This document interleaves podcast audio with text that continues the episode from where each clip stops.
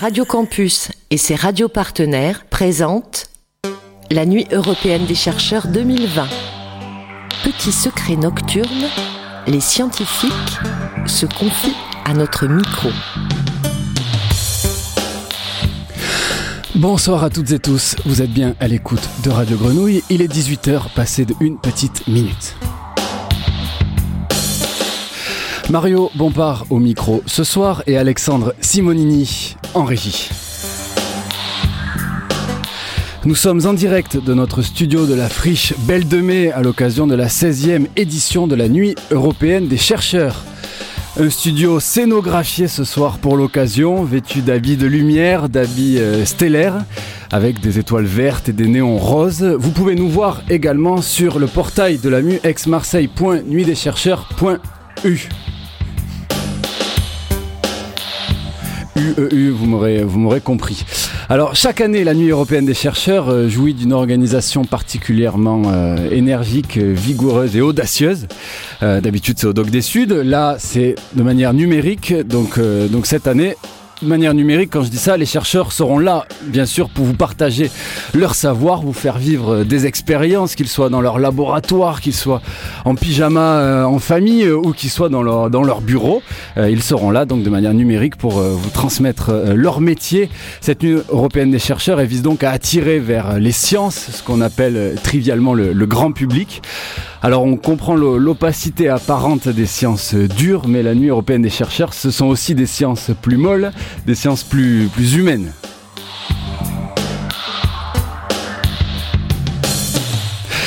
Jusqu'à 20h ce soir, six chercheurs vont se succéder sur notre plateau pour nous partager leurs travaux. On parlera notamment de la forme et la taille des gouttes d'eau, de la matière noire, des premières galaxies, mais aussi de voitures sans chauffeur et enfin de musique composée à partir d'intelligence artificielle. Et alors c'est une transition toute trouvée pour parler d'un homme qui a une intelligence tout sauf artificielle. c'est le multi-instrumentiste Cyril Benamou. Salut Cyril, t'as un micro, peut-être que tu peux... On peut t'entendre Hello, bonsoir à tout le monde. je parle comme ça avec le clavier, écoute. Donc tu seras au clavier, euh, à la MAO et puis à la flûte. Ce soir, tu vas jouer tout au long de ce plateau. Tu vas habiller de musique notre plateau qui est décidément très habillé euh, ce soir pour ce, début d'hiver. Alors, donc Cyril va jouer, mais on va tous jouer euh, avec euh, notamment la, le- avec la mascotte de la Nuit des chercheurs maintenant, le jeu Marsimile, ce jeu patrimonial sur l'histoire de Marseille, une forme de, de triviale poursuite. Tous nos invités vont s'affronter lors de duels en, en 3-4 questions. Bon, et puis il faut que je le dise quand même, si Marsimile est notre mascotte, il y en a un qui est notre euh, notre égérie, on peut dire, ou notre, notre algorithme presque, c'est le neuroscientifique Christophe Rodeau qui va co-animer ce plateau avec moi. Donc là, il n'est pas encore là que pour des raisons sanitaires, le, le studio est déjà au complet. Alors, on va commencer par, euh, non pas par des chercheurs, mais euh, des personnes recherchées, on peut, on peut le dire, des personnes officielles. Monsieur Éric Berton, président de l'Université d'Aix-Marseille. Bonsoir Éric. Bonsoir. Et Monsieur Alain Dumort, chef de la représentation de la Commission européenne à Marseille. Bonsoir. Bonsoir. Alors, Éric Berton, cette nuit des chercheurs aurait pu être annulée. Euh, elle se tient habituellement en septembre, euh, et là vous avez pris soin de la, de la décaler euh, en novembre, en plein confinement. C'était une manière de, de montrer aussi qu'elle était particulièrement adaptable et, euh, et irréductible. Oui, C'est bien sûr une blague, hein, parce que parce que donc en septembre c'était déjà compliqué de l'organiser de manière physique euh, au doc, voire impossible. Ça aurait été dommage de, de l'annuler et puis euh, c'est toujours important de savoir, euh, de faire savoir ce que fait euh, l'université, de ce que font les, les chercheurs, les enseignants-chercheurs.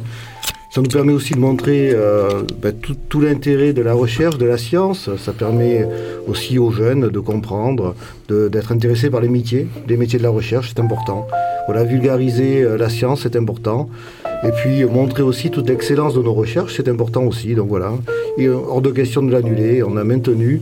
Et merci à toutes et tous pour leur mobilisation et puis leur créativité, parce que vous verrez, ça, ça va être absolument super.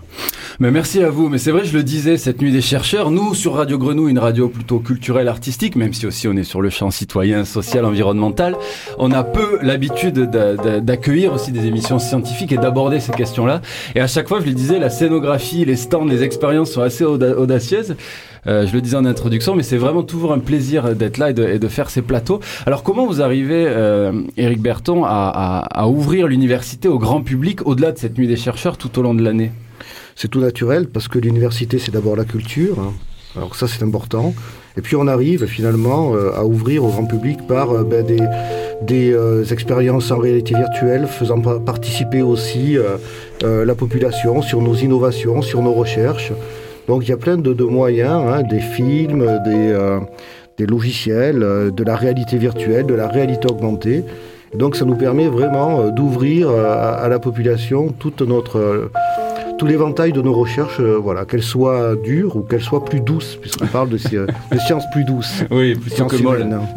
plutôt que molles, c'est plus beau douce. Les sciences dures sont humaines aussi. Oui, oui. c'est l'occasion de le voir, justement, cette nuit des chercheurs. Et ces cursus scientifiques, justement, est-ce que vous sentez qu'ils ont de plus en plus, ils suscitent de plus en plus d'intérêt? Est-ce que vous avez des chiffres au fil des alors pas vraiment de chiffres, en tout cas pour l'instant, mais effectivement, on a l'impression vraiment hein, que les cursus scientifiques attirent de plus en plus parce qu'il y a du concret. Il y a du concret et on retrouve aussi une certaine légitimité des, euh, chercheurs, des cherchants. Voilà, donc euh, on voit aussi euh, finalement toutes les innovations de notre monde actuel qui sont issues de ces recherches et donc ça attire de plus en plus, oui.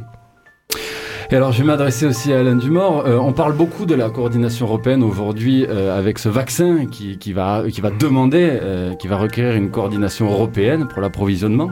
Alors, justement, la coordination européenne, en ce qui concerne la recherche, c'est déjà un symbole de réussite. On ne sait pas ce qui va devenir hein, de, cette année 2021 et de l'arrivée du vaccin. Euh, sans parler de ça, là, cette coordination euh, européenne, elle est déjà à l'épreuve dans le monde de la recherche. Ah complètement. Déjà euh, au, niveau de l'expérimentation. Et je salue d'ailleurs les travaux de Ex-Massa Université parce qu'ils ont beaucoup beaucoup de contrats avec un, un très gros programme que nous avons qui s'appelle Horizon 2020 il va s'appeler Horizon Europe, parce que vivement 2021, n'est-ce pas? On en a assez de cette année 2020. Euh, et que donc euh, la science, euh, je vais dire une banalité affligeante, mais c'est l'avenir.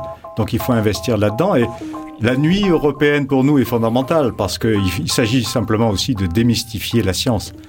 Montrer qu'il n'y a pas une part de magie, que non, la Terre n'est pas plate, qu'il faut lutter contre des vagues de désinformation. Alors vous parlez justement euh, de la problématique des vaccins et on voit que les réseaux sociaux sont inondés actuellement de tout et de n'importe quoi. Et donc, cette opération de nuit des chercheurs, entre autres, permettra justement de démystifier, de faire sortir aussi les chercheurs et les savants des, labos qui ne demandent que ça. Donc c'est une fête aussi et une part de rêve de voir qu'on est tous des enfants par rapport à la fameuse goutte d'eau ou, la recherche des abysses. Moi, j'ai les yeux grands, déjà grands écarquillés.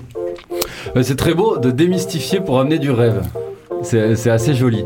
Alors, euh, quand on parle de beauté, il faut parler de votre masque aussi. Vous portez l'Union européenne euh, sur vous en toute occasion. Vous n'avez pas le, le, costume, en tout cas, vous avez le masque. Ah, c'est un, un, support de communication qui marche bien, la preuve que vous le mentionnez, vous voyez. Et les auditeurs peuvent aussi le voir. Donc, c'est une part de créativité. Ça, ça peut être aussi une, une forme de recherche. Euh, en citant les sciences dites dures et les autres sciences dites moins dures. Euh, c'est la démarche qui compte. Donc ce masque, par exemple, il est soi-disant esthétique, mais aussi il a toutes les, toutes les qualités pour lutter contre tous les virus possibles et imaginables. Et alors, donc, on va revenir sur le contexte actuel, puisque Eric Berton, fait partie des, des dix présidents d'université qui ont signé une tribune ce mercredi 25 novembre au lendemain des annonces d'Emmanuel Macron sur les mesures qui vont accompagner euh, l'assouplissement du confinement, dans cette tribune, vous ne comprenez pas la différence de traitement entre les lycées et les universités et vous réclamez la possibilité d'accueillir les étudiants dès janvier avec une jauge de 50%. Et la tribune rappelle que d'un point de vue sanitaire, rien ne justifie cette différence de traitement. Alors, je cite la tribune, il faut cesser de stigmatiser nos étudiants et nos établissements. Vous insistez dans cette tribune, en quoi l'université serait-elle stigmatisée? Alors, on est, on est très capable d'accueillir les étudiants et les enseignants euh, en toute sécurité. Et nous, ce qu'on veut surtout, c'est faire revenir les étudiants sur les campus. On veut vraiment briser l'isolement des étudiants. Je vous l'avoue, on est très inquiets. Nous sommes très inquiets euh, de l'état psychologique de nos étudiants. Donc on veut vraiment les retrouver, qu'ils aient une vie campus, une vie culturelle, une vie en interaction avec les camarades.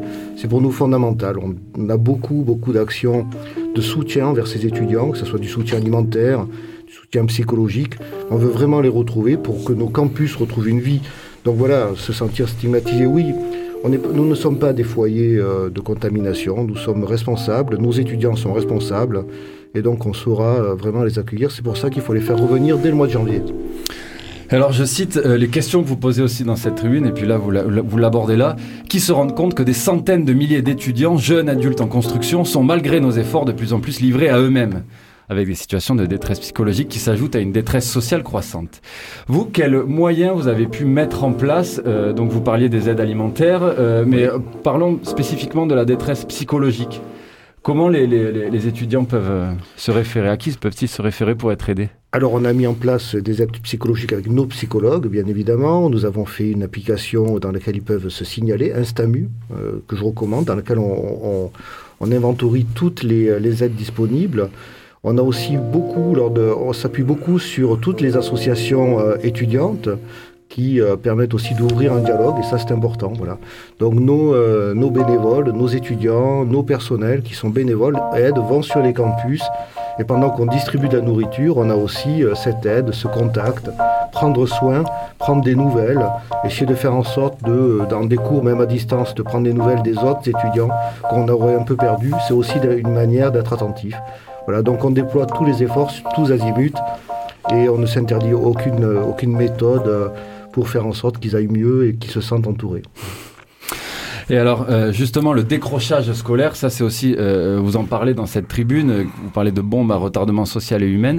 Et donc tous les indicateurs au niveau national et international sont rouges pour la, pour la santé mentale. Le président de l'Université de, Stra- de Strasbourg croit qu'à terme, euh, ça tuera plus euh, que le virus. En tout cas, c'est vraiment, là je cite euh, ces, mots qui sont assez forts. Alors sans rebondir sur cette phrase, est-ce que vous avez un chiffre un ordre d'idée du nombre d'étudiants qui ont stoppé leurs études parce que l'enseignement à distance ne leur convenait pas?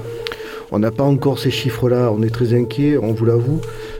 Les premiers examens vont être, qui vont se tenir à partir du mois de janvier vont être vraiment révélateurs de cette proportion d'étudiants qui a lâché. Donc euh, on espère que ça sera euh, pas plus de 30 ou 40%, mais on, on est très inquiet. On est dans cet ordre d'idée. Oui, oui, oui. 30 à 40% Oui, tout à fait. D'accord.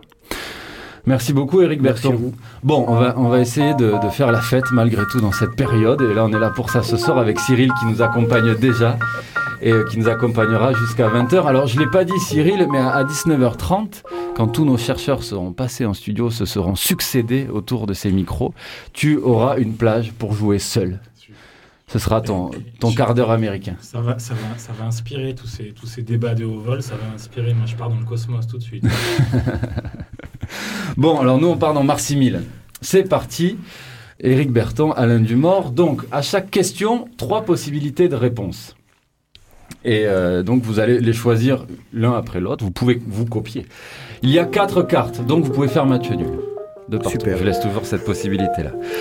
Alors, ce sont des questions donc marseillaises, sur le patrimoine marseillais. Le vallon des Offres doit son nom à des coquillages, des plantes ou des poissons? On va dire des coquillages. Euh, je dirais la même chose. Des coquillages pour vous deux Ouais. Eh ben non, Oh. le, le vallon des Offres doit son nom à des plantes. Ça commence très fort. Le Ouais. sparte qui sert à fabriquer les cordes. Les ophiers sont venus s'installer dans le vallon en faisant tremper les fibres pour les assouplir avant de les façonner pour fabriquer les cordages. Le vallon des Offres vient de plantes, le sparte. Deuxième question. Au 19e siècle, le véritable savon de Marseille devait contenir un pourcentage précis d'huile d'olive. Il en fallait 46%, 55% ou 72%. 72. Avec 46. C'était 72. Bravo Alain Dumort, vous prenez la main. On n'a pas pris la moitié. Donc voilà, oui, pour, pour avoir la labellisation, il fallait contenir 72% euh, d'huile d'olive pour être estampillé. Savon de Marseille. On continue. Au XVIe siècle, Thomas Lanche bâtit l'essentiel de sa fortune sur le commerce. Thomas Lanche, d'où la, la place de Lanche, du sucre, le commerce du sucre, du vin ou du corail? On va dire du sucre. Alors c'est une très bonne question et je vous remercie de l'avoir posée. Puisqu'on n'a pas droit au joker, n'est-ce pas? Ouais, Je vais... Ah non. Je vais dire le vin, moi, juste pour me différencier, mais j'en sais rien. Et c'était le corail. et, il fonda en 1552 la grande compagnie du corail à Marseille. Allez, une troisième, mais j'en avais sélectionné cinq. On pourra, on pourra aller jusqu'à la cinquième.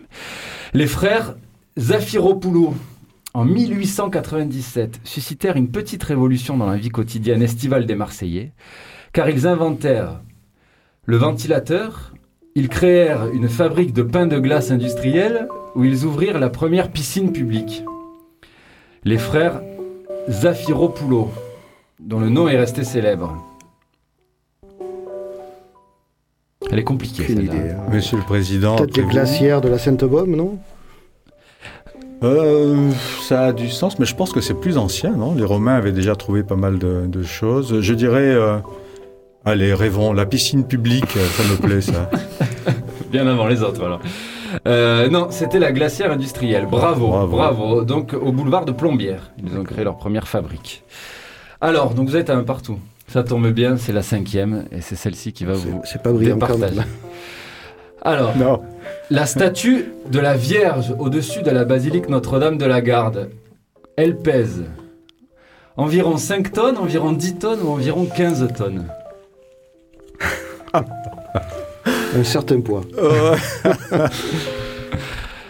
On va dire 5. oh, moi, je mettrais 10. J'aime bien l'équilibre entre les deux, donc c'est le sens du compromis européen. Ah ben magnifique, voilà, on se quittera sur ça. 10 tonnes. J'ai de la chance. pour la statue de la Vierge, donc qui pèse 10 tonnes, qui a été euh, réalisée en cuivre puis recouverte de feuilles d'or. Merci à vous deux. Merci à vous. Merci beaucoup. On, est, on, on reste marseillais, on n'est pas muté à Strasbourg. hein. J'espère pour vous que vous restez Marseillais. Merci beaucoup. On va laisser Merci Cyril vous. jouer Merci. un petit peu le temps de faire rentrer nos prochains invités. –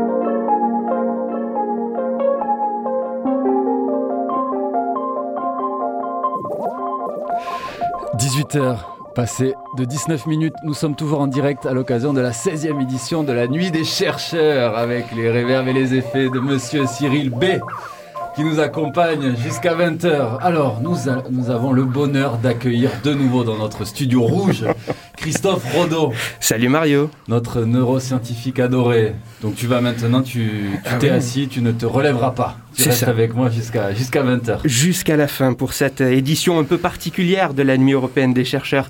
Cette édition euh, 100% directe de votre canapé, vous public qui nous écoutez, vous auditeurs qui nous écoutez, placée sous le thème des petits secrets nocturnes.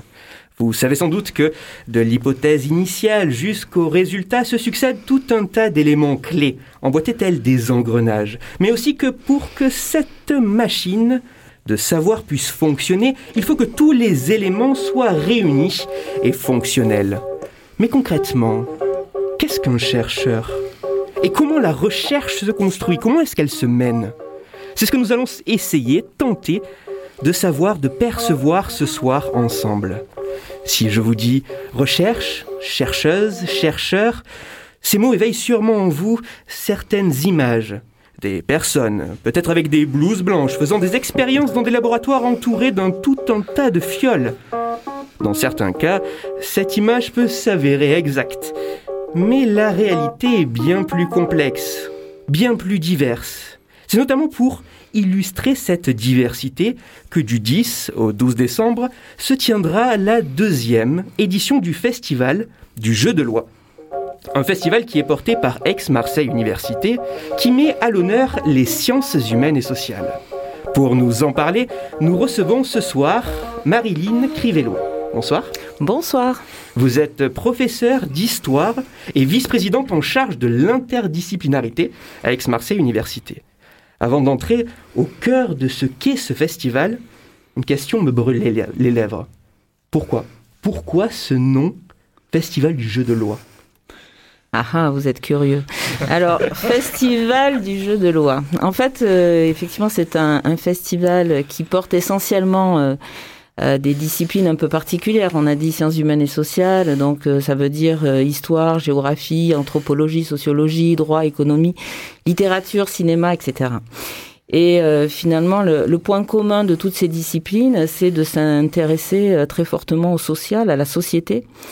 Et euh, l'idée qu'on a eue pour, euh, pour mettre en place ce festival, c'était d'inventer une sorte de grand jeu de société, grand jeu de société où on serait tous les joueurs, où chacun peut réfléchir euh, à son niveau, à, cette société qu'on est en train de construire, donc avec les savoirs des uns et des autres, mais des savoirs aussi qui qui sont à partager. Et donc on, a eu l'idée d'un grand jeu de société, peut-être le plus ancien. Euh, qu'on connaisse et qui est, euh, je pense que enfant on a tous joué plus ou moins au, jeu de loi. Et ce jeu, il est, il est super intéressant parce qu'en fait, euh, c'est un jeu qui date du XVIe siècle, qui a été inventé sous les Médicis. Et c'est pas loi, c'est pas l'animal loi, c'est Louis en fait, c'est l'écoute, c'est l'oreille. Et ce, ce, jeu de Louis, en fait, c'est une sorte de parcours de la connaissance, connaissance de soi, connaissance des autres, connaissance de la science aussi. Et euh, donc on a, on a des épreuves comme la prison par exemple. Et puis à la fin, quand on a parcouru toutes ces épreuves de façon un peu métaphorique, on arrive au, jardin de loi, au paradis. Et donc bon, on a, on a bien aimé ce jeu qui, est, qui a été partagé mille fois. Euh, voilà, c'est une sorte de patrimoine euh, commun qu'on a eu envie de mettre en scène. Des sciences humaines et sociales, artistiques, du cinéma. Mais quel est l'objectif profond de ce festival? Eh bien, on s'est dit que finalement, euh, ces sciences qui sont en prise avec la société euh, ont aussi des chercheurs, hein, comme on le dit, hein, c'est la nuit des chercheurs, on est aussi des, sciences humaines et sociales. Mais il nous a semblé que pour euh, le grand public, enfin pour la plupart des, des gens, c'était pas évident du tout de savoir ce que faisait un anthropologue dans sa recherche ou un historien. Bon, une fois que les dates sont connues, euh, qu'est-ce qu'on a à apprendre encore, qu'est-ce qu'on a à chercher, ou un géographe ou, un économiste. Et euh, il, nous semblait beaucoup plus simple finalement, quand on pense à la recherche en cancérologie, de, comprendre de quoi il s'agit. Mais qu'est-ce qu'on fait quand on est sociologue? Qu'est-ce qu'on fait quand on est historien? Et donc on a eu envie de raconter ces histoires de recherche. Et donc ce festival est là pour partager euh, ce, type de connaissances et ce type de démarche. Partager entre les chercheurs, partager avec la société? Alors je dirais les deux. Je dirais les deux parce que sciences humaines et sociales, c'est un peu euh, un ensemble hétérogène, hétéroclite en fait. Euh, il y, a des tas de, disciplines qui s'entremêlent. Donc j'ai parlé de littérature, de cinéma, de théâtre, de danse, mais aussi euh, de droit, euh, d'économie, d'anthropologie, de sociologie et toutes ces disciplines ensemble, même si elles ont un objet qui est la société, elles ne se connaissent pas forcément entre elles. Donc le premier objectif, c'était aussi faire se rencontrer ces chercheurs sur un projet commun, et ça, ça marche bien. Et puis, le deuxième objectif, il est essentiel, c'est la rencontre euh, avec tous les publics, c'est discuter, parler de sujets essentiels de notre société. C'est-à-dire, il faut poser des questions, il faut essayer d'y répondre. Il ne s'agit pas euh, de, donner hein, des, vérités, il s'agit de, poser des questions et d'essayer de faire émerger des, débats. Cette deuxième édition de ce festival a une thématique euh, toute trouvée.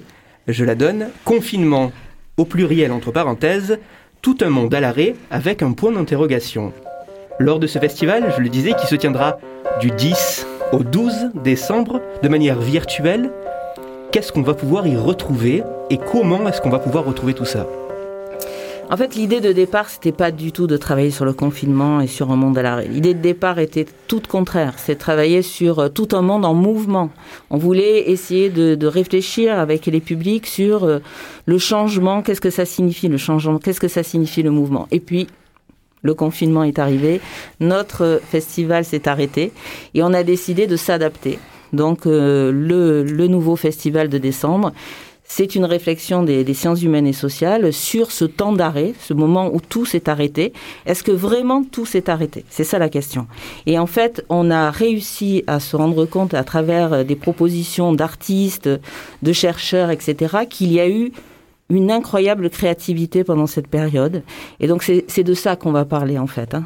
Qu'est-ce qui a émergé de neuf dans un temps qui, a priori, euh, paraissait arrêté Si je donne les grandes étapes clés de ce festival, il est possible de retrouver euh, toutes les informations sur le site www.festivaljeuxdelois.fr et il y a trois grandes étapes. Dès le 9 décembre, vous pouvez retrouver sur ce site l'ensemble des ateliers, l'ensemble des projets qui vont être explicités et dès le 10 décembre, du 10 au 12, vous retrouverez le programme de différentes tables rondes que- qui ont été enregistrées dans les magnifiques locaux du MUSEM, mais que vous pourrez suivre en direct au moment de leur diffusion. J'ai tout, Tout dit à fait. Tout dit. Parfait. Super. Merci Christophe. Merci beaucoup Marilyn.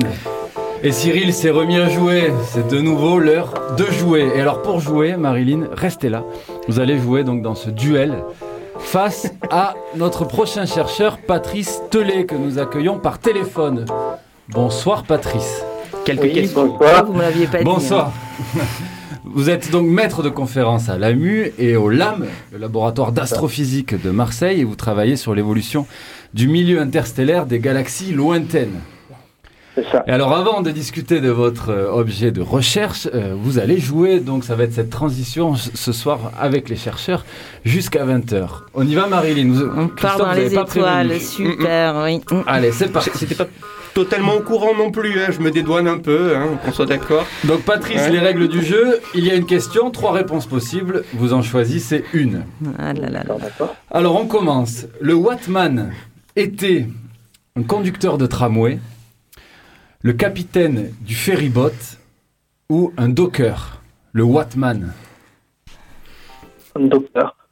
Un docker pour Patrice. Watman. Qu'est-ce que ça peut vouloir dire? Euh, Ferryboat. Eh ben non, c'était un conducteur de tramway. Il y avait aussi le poinçonneur qui vendait et contrôlait les billets dans, dans la voiture. On continue. Le jour de la Sainte Barbe, on doit, dans la tradition marseillaise, acheter un nouveau calendrier, confectionner la pompe de Noël ou semer le blé et les lentilles. Semer le blé et les lentilles, ça je sais. Ah quand même, la Sainte Barbe. Patrice Non Euh, bah non, je sais pas.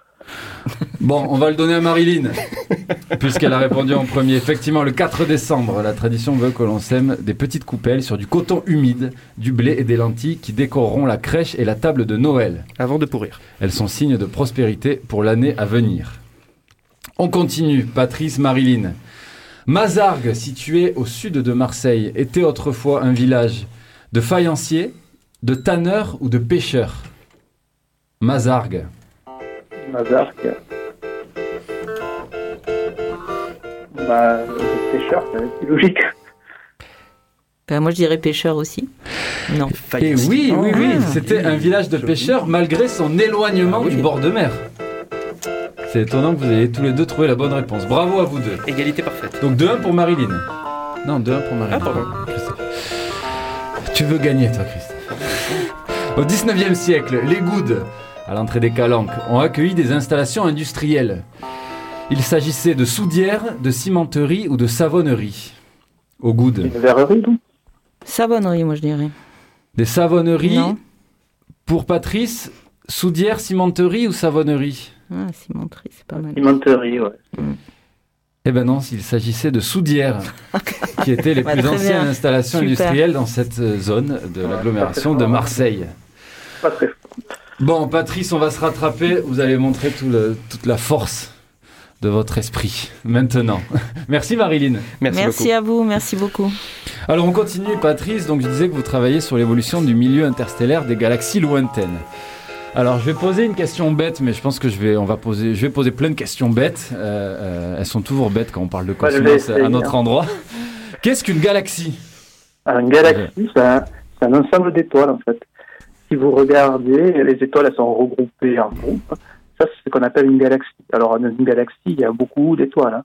Si on prend euh, notre galaxie, c'est-à-dire la, la Voie lactée, c'est à peu près euh, 300 milliards d'étoiles.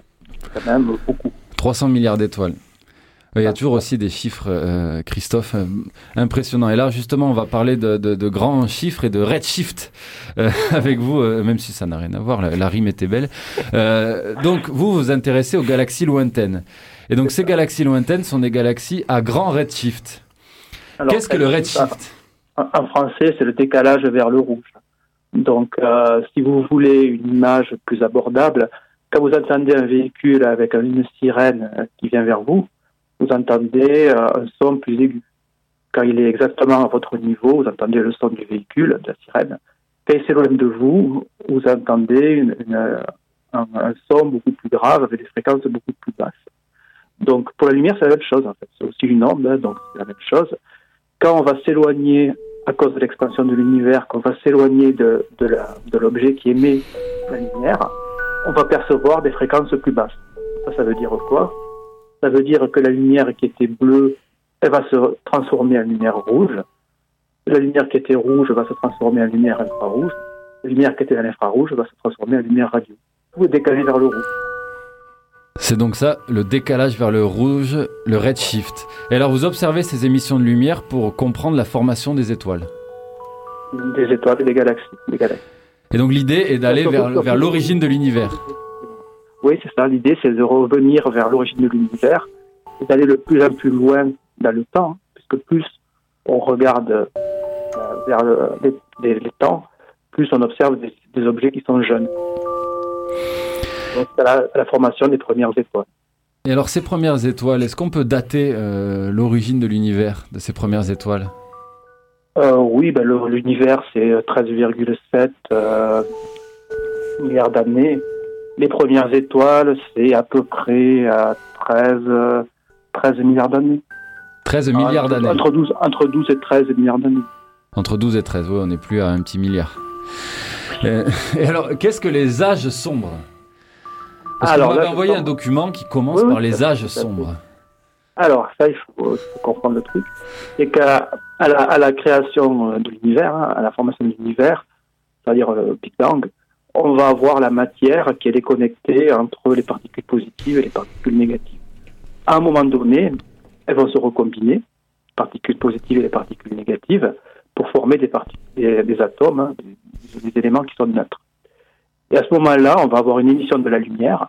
Et puis ces atomes neutres, eux, ils ne vont pas émettre de la lumière ce qu'on appelle les âges sombres, c'est entre le moment où on a recombiné la matière, donc particules positives et particules négatives, donc là on n'a plus d'émission de lumière, jusqu'à ce qu'on a la formation des premières étoiles, qui elles vont émettre de la lumière, donc on va avoir réémission de la lumière qu'on va pouvoir observer. Entre ces deux, cette période de recombinaison, cette période de formation des premières étoiles, ben, il n'y a pas d'émission de lumière visible. On est dans un grand brouillard. Ouais, on est dans le noir. quoi. Dans un grand brouillard. Et alors, ensuite, il y a l'inflation cosmique. Ouais, alors l'inflation cosmique, bah, c'est l'expansion de l'univers d'un point euh, qu'on appelle le Big Bang. Puisque l'univers ne cesse de- de- de- d'accélérer son expansion. Tout à fait, oui, ouais, Depuis cette- depuis son origine. Donc euh, le, le, l'univers, son volume augmente. C'est comme si vous gonfliez un ballon. hein. Au début, il tout petit, vous gonflez le ballon, euh, il est en pleine expansion. Donc, euh, donc nous, on est dans une période où l'expansion accélère. Et alors vous, quelles euh, informations vous cherchez à obtenir sur ces galaxies lointaines pour peut-être comprendre euh, la nôtre? Oui, donc euh, moi, ce, qui m'intéresse, c'est la matière entre les étoiles, le milieu interstellaire, qui va être qui va être modifiée par les étoiles, qui va nous permettre de, de remonter aux propriétés des galaxies. Donc les galaxies vont modifier le milieu interstellaire. Ce milieu interstellaire va émettre de la lumière. Nous, on va enregistrer cette lumière. Donc cette lumière, ça va être la seule information qu'on va avoir sur ces galaxies lointaines. Et on va essayer de relier les propriétés de la lumière aux propriétés physico-chimiques de la galaxie. Ces propriétés physico-chimiques, elles vont évoluer au cours du temps, au cours des 13 milliards d'années, elles vont évoluer. Et ça, ça va nous donner des informations sur comment évoluent les galaxies, comment se forment les étoiles, ce genre de choses. Donc vous vous intéressez à la fois à la formation des galaxies et à leur évolution dans le temps. C'est ça. Et alors une question, même si elle est connexe sans être directement liée, mais, euh, mais euh, je trouve ça toujours extraordinaire ce terme aussi. Est-ce que vous pourriez nous définir la matière noire? Alors ça c'est la grande inconnue, hein, parce qu'il faut comprendre que la matière qui nous entoure, ce qu'on appelle la matière ordinaire, la matière qu'on voit tous les jours, c'est 5% de la, de la masse totale de la matière. Ça veut dire quoi 95%, on ne sait pas ça. Alors, euh, qu'est-ce que c'est euh, ah, et, pardon. et dans ces 95%, il y a 27% de matière noire, 68% ce qu'on appelle l'énergie noire ou l'énergie sombre. La matière noire, on ne sait pas trop ce que c'est. On voit ses manifestations, mais on ne sait pas trop ce que c'est. Donc, euh, il y a plusieurs théories hein, sur ça. C'est des particules, ça peut être autre chose, ça peut être une erreur dans la théorie de la relativité. Ben, en fait, euh, je ne peux pas vous répondre parce que personne ne sait. Et il y a notamment le, le satellite Euclide qui est donc Oui. euh, un symbole de coordination dans la recherche européenne aussi, donc il va partir dans l'espace euh, sur un Ouais. point de Lagrange, donc euh, au-delà de notre atmosphère, pour essayer de comprendre la matière noire en nous donnant beaucoup de données. Et je renvoie d'ailleurs tous nos auditeurs à la série de podcasts sur le projet Euclide que nous avons réalisé, donc euh, 10 podcasts qui suivent toute l'avancée de, de ce projet autour donc de- du projet Euclide et de la matière noire. C'est ça. C'est un, un instrument qui est dédié à la matière noire, qui va être lancé en 2022, normalement, hein, dans deux ans. Et donc, euh, mon laboratoire, le laboratoire d'astrophysique de Marseille, participe à la conception euh, de l'instrument NISP, donc qui, va, qui est un spectrographe photomètre qui travaille dans l'infrarouge proche, autour d'un micron, on va dire, 22 microns. Donc c'est Et, le, euh, c'est le ça lame. va nous ça qui le permettre de, fabrique. justement, de, justement de comprendre la nature de l'énergie sombre et comment elle est reliée à l'expansion de l'univers. Et essayer de comprendre en effet euh, qu'est-ce que cette fameuse matière sombre. Merci beaucoup Patrice Tellet. Et alors j'ai une dernière question qui me vient de, de Cyril Benamou euh, qui, qui aimerait savoir si euh, nous sommes les, les seuls êtres vivants dans l'univers. Je pense que personne ne le sait non plus. Donc, euh, je vous ai dit, hein, dans, le- dans la, voie, dans la Voie lactée, il y avait 300 milliards d'étoiles. Ça fait, euh, ça fait, euh, ça fait autant dix fois plus de planètes. hein, donc, euh, donc euh, Donc il y a de l'espoir. statistiquement, euh, ce serait étrange qu'il n'y en ait pas. Après, il faut avoir des preuves. Ok. Bon, en attendant d'avoir des preuves, merci beaucoup Patrice Tellet. On va laisser Cyril B jouer un petit peu le temps d'accueillir notre prochaine invitée, Clara Galliano. Mais Merci, Patrice. Au revoir. Au revoir.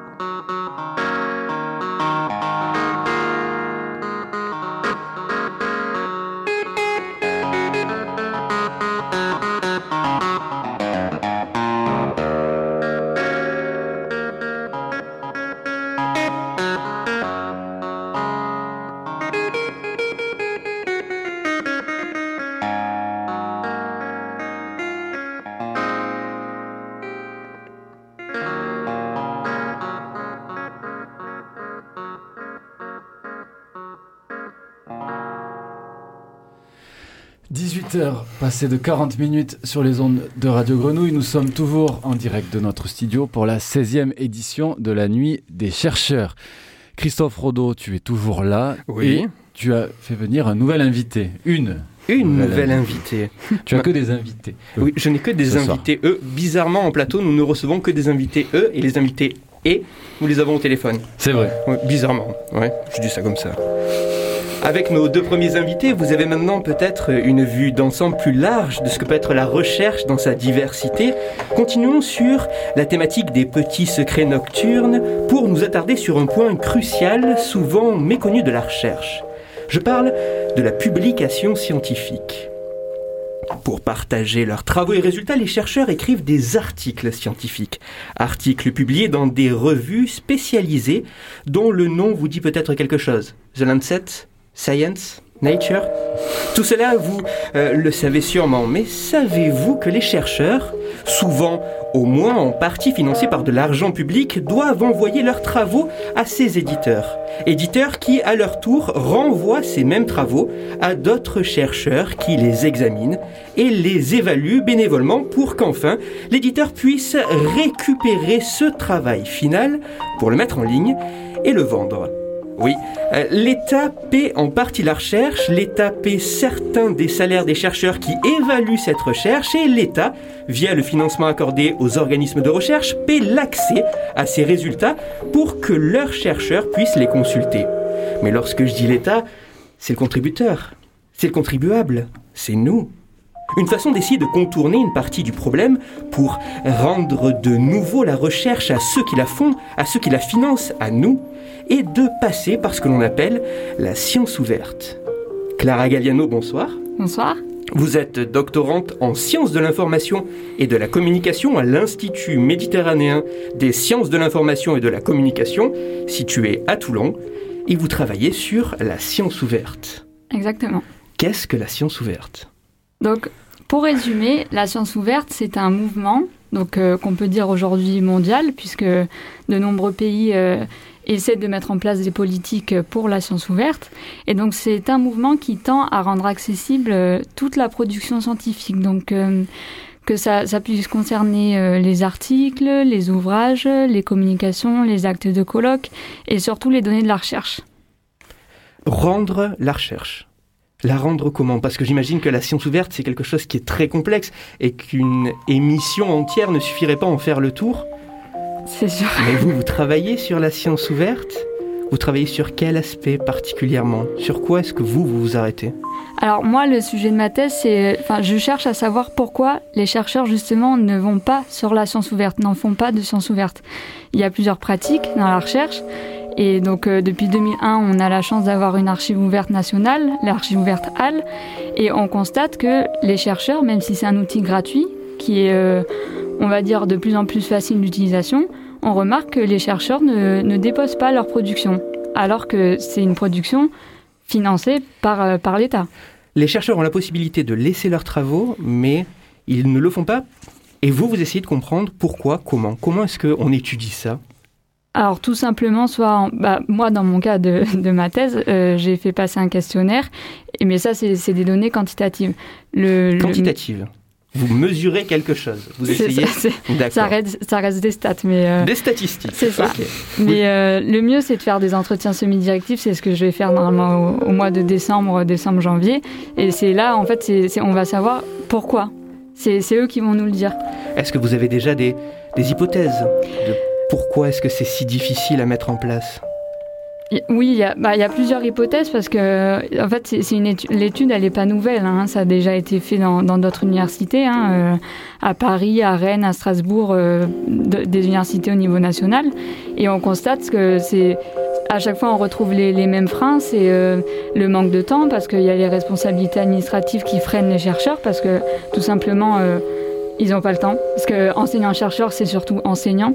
Donc euh, même si c'est 50-50 euh, sur le temps, en fait généralement c'est beaucoup plus d'enseignement et peu de recherche. Du coup, euh, on- les chercheurs ont beaucoup moins de temps. C'est pas assez valorisé. D'accord. Une, en fait, on leur demande de rajouter quelque chose à toute la liste des tâches qu'ils ont à faire. euh, une nouvelle chose, quelque chose qu'ils n'ont pas l'habitude de faire. Mais en fait, euh, on en a parlé ensemble avant ce plateau radio, mais la science ouverte, c'est l'enjeu de votre recherche.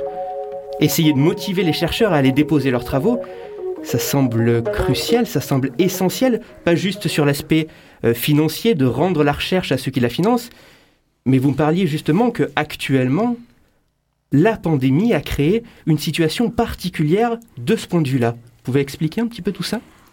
En fait, c'est parti de, l'UNESCO et de l'ONU qui ont, fait des réunions euh, justement pour, euh, au niveau international pour dire euh, mais ce qui se passe actuellement avec la Covid-19, on- on- enfin, ils ont réussi avec des consortiums et des, associations de, permettre, de, enfin, de demander en tout cas aux éditeurs de libérer certains, certaines revues, certains articles pour, pour euh, favoriser la circulation des connaissances sur ce virus justement, pour que tout le monde puisse euh, s'imprégner et, faire des, des nouvelles choses quoi.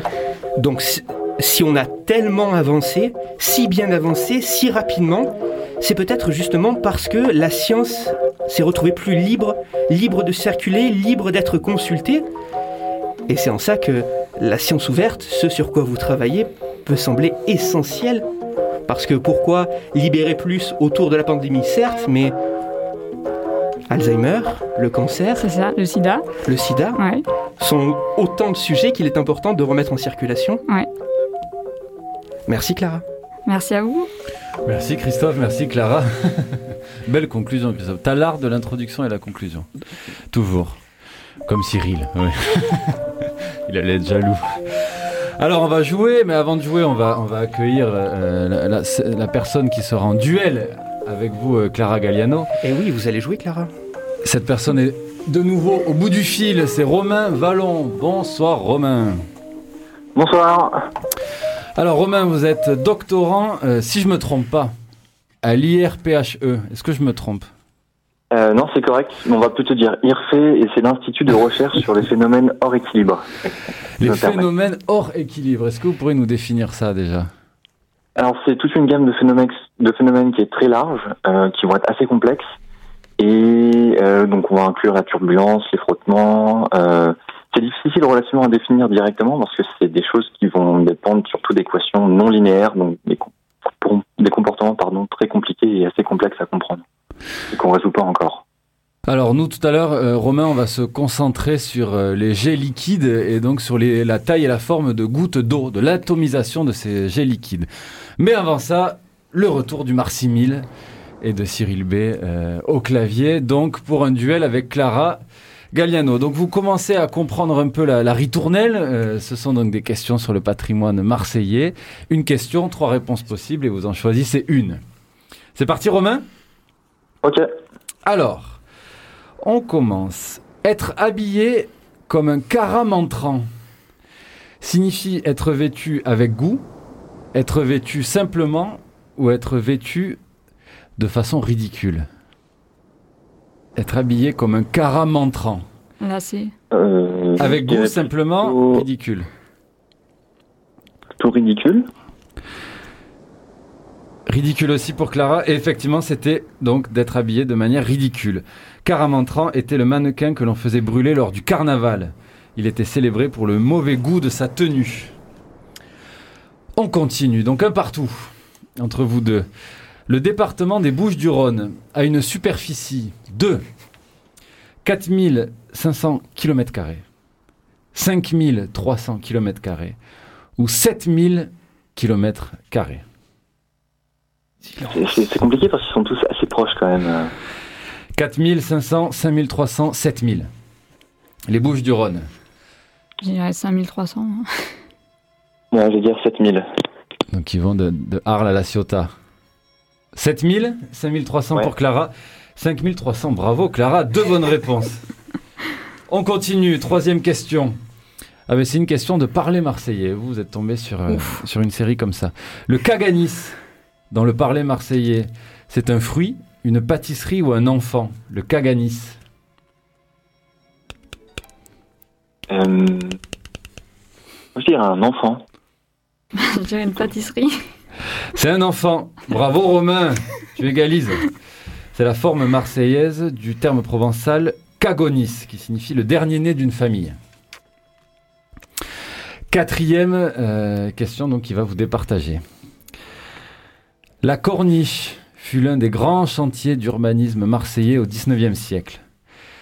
Les travaux durèrent 10 ans, 15 ans, 20 ans ou 50 ans. C'était quoi le, le dernier? 10 ans, 15 ans, 20 ans ou 50 ans 50 ans, il dure encore aujourd'hui. Vu vu la L2, moi je dirais 50 ans, mais euh, Je dirais 20. 20 ans Ouais. 50 ans Eh non, c'était 15 ans, mais le 50 ans, je l'ai rajouté moi, hein, il n'était pas proposé, mais ça vous a induit en erreur. 15 ans, donc pe- personne n'a a répondu j'ai dit 20. Alors je me tourne derrière, euh, je vais essayer d'en trouver une autre, pour essayer de vous départager. C'est parti, j'en ai une autre. Une question euh, castellane. La fontaine de la, Cast- de la place Castellane est ornée d'une colonne au sommet de laquelle se trouve une statue qui représente la Méditerranée, la République ou Marseille. La fontaine de la place Castellane est ornée d'une colonne au sommet de laquelle se trouve une statue qui représente la Méditerranée, la République ou Marseille. ouais, je dirais Marseille.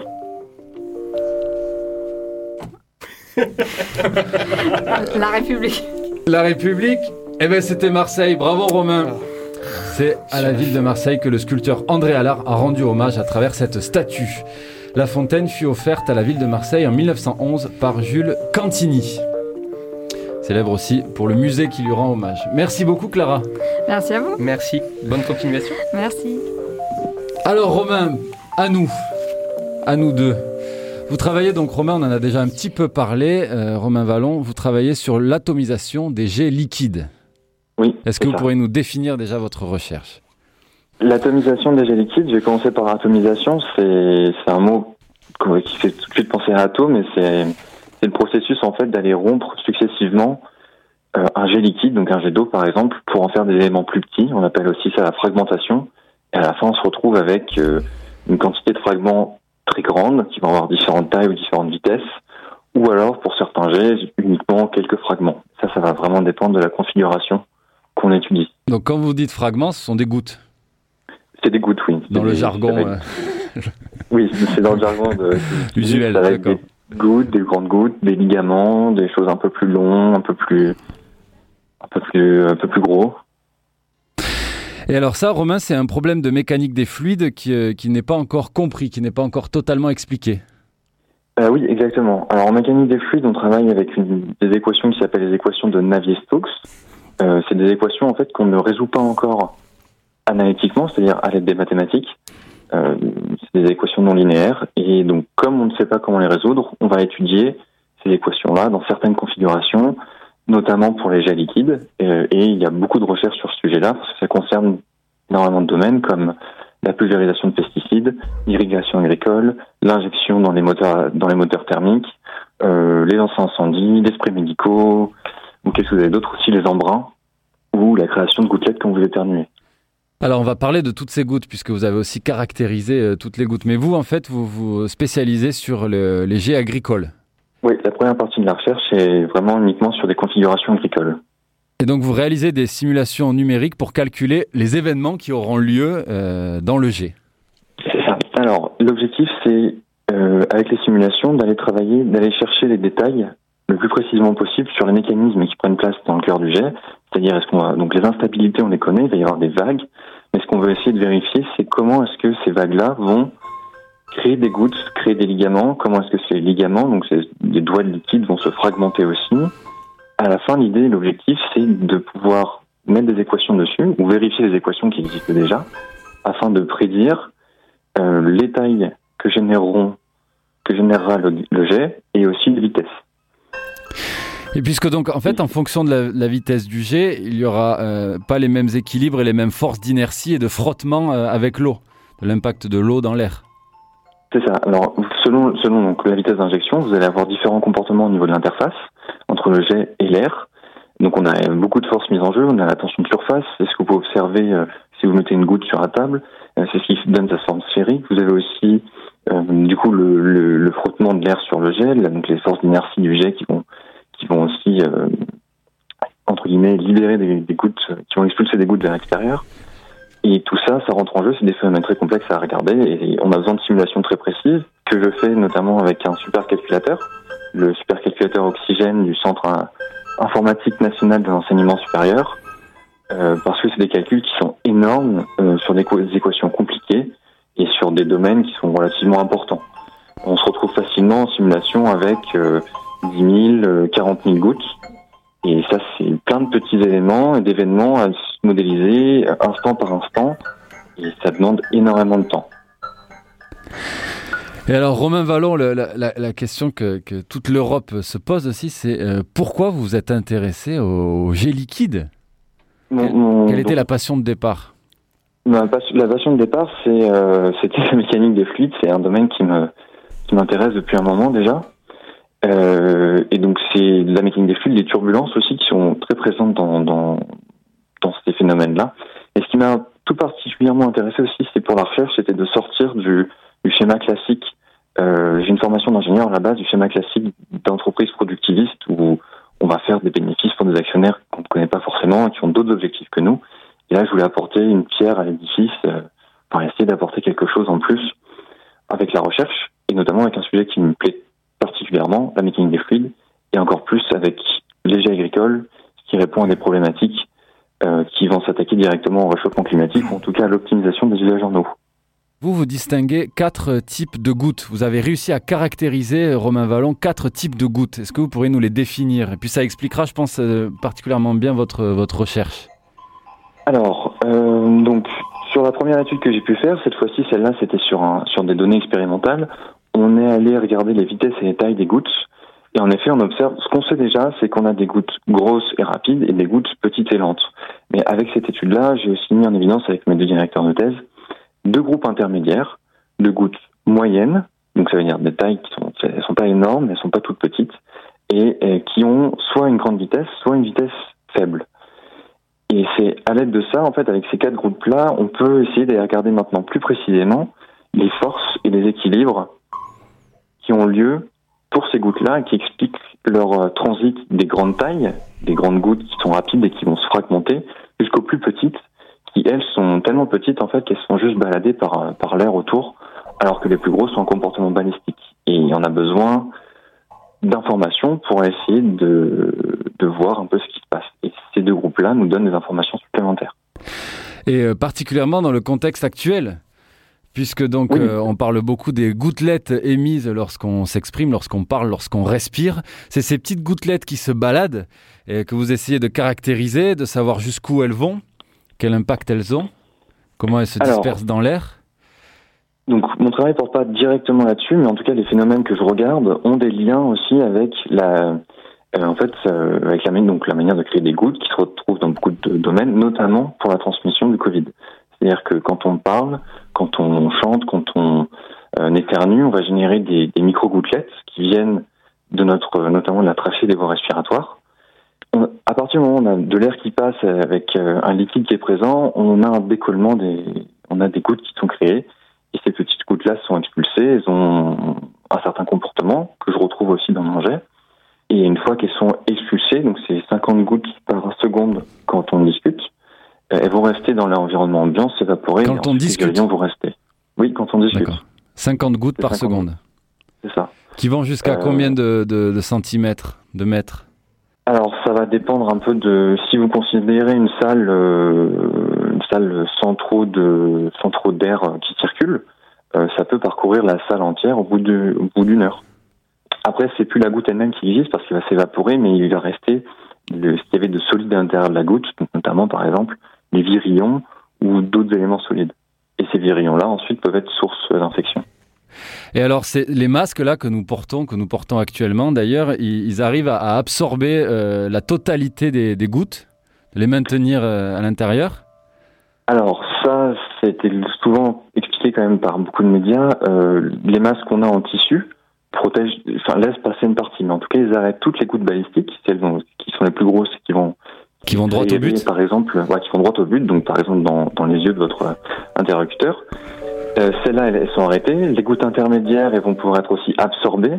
Il y a les plus petites qui vont sortir, et vont, qui vont augmenter la concentration de gouttes à l'extérieur.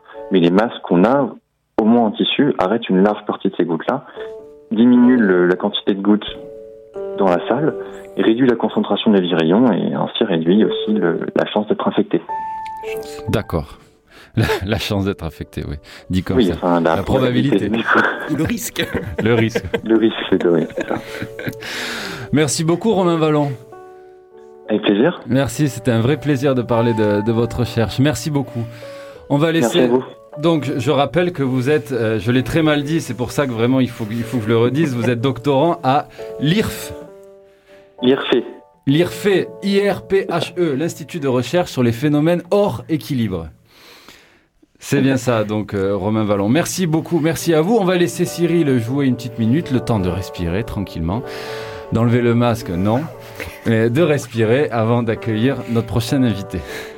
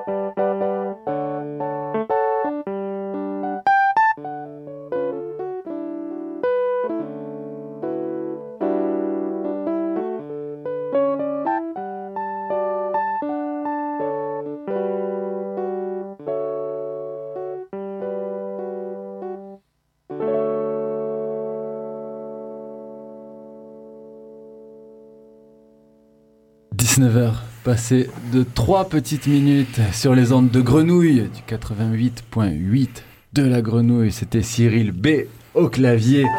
Merci, merci, merci Cyril pour tous ces habillages. Mais l'habillage c'est vilain pour toutes ces, ces compositions. Tout ton jeu. Ces ambiances. C'est- C'est vrai que je préfère le déshabillage. je suis d'accord. Merci pour ton intervention. On va te laisser jouer du clavier. Et Christophe, tu es toujours avec nous. Oui, Et, toujours. Tu es venu avec une invitée. Effectivement. Toujours parler de ces petits euh, secrets, ces petits secrets nocturnes, cette euh, nuit européenne des chercheurs.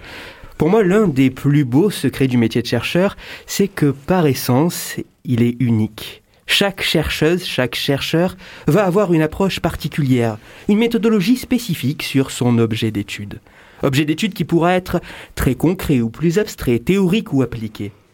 Et c'est en se complétant que l'approche scientifique puise toute sa richesse.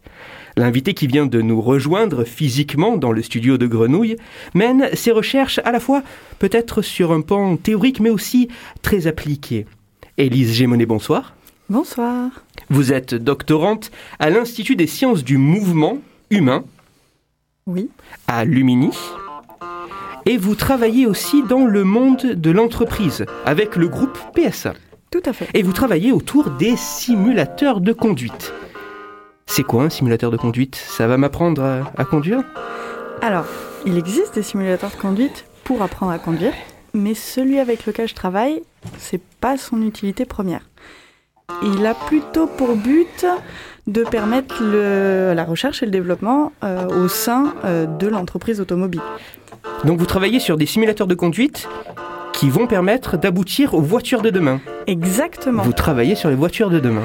Tout à fait. Ouais, enfin on va faire un raccourci comme ça. Ah si, à leur base, on peut Ah, le dire. ok, ok, ok. Vendez-vous comme vous voulez, il n'y a pas de souci. Et quel est l'intérêt d'utiliser des simulateurs de conduite? Ah, il y a pas mal d'intérêts. Il y a l'intérêt financier. Ok, Euh, pourquoi? Parce que euh, vous allez, par exemple, prenons l'exemple du développement d'une paire de phares. Si vous voulez développer vos phares, vous allez devoir faire plusieurs paires en prototype et euh, les tester.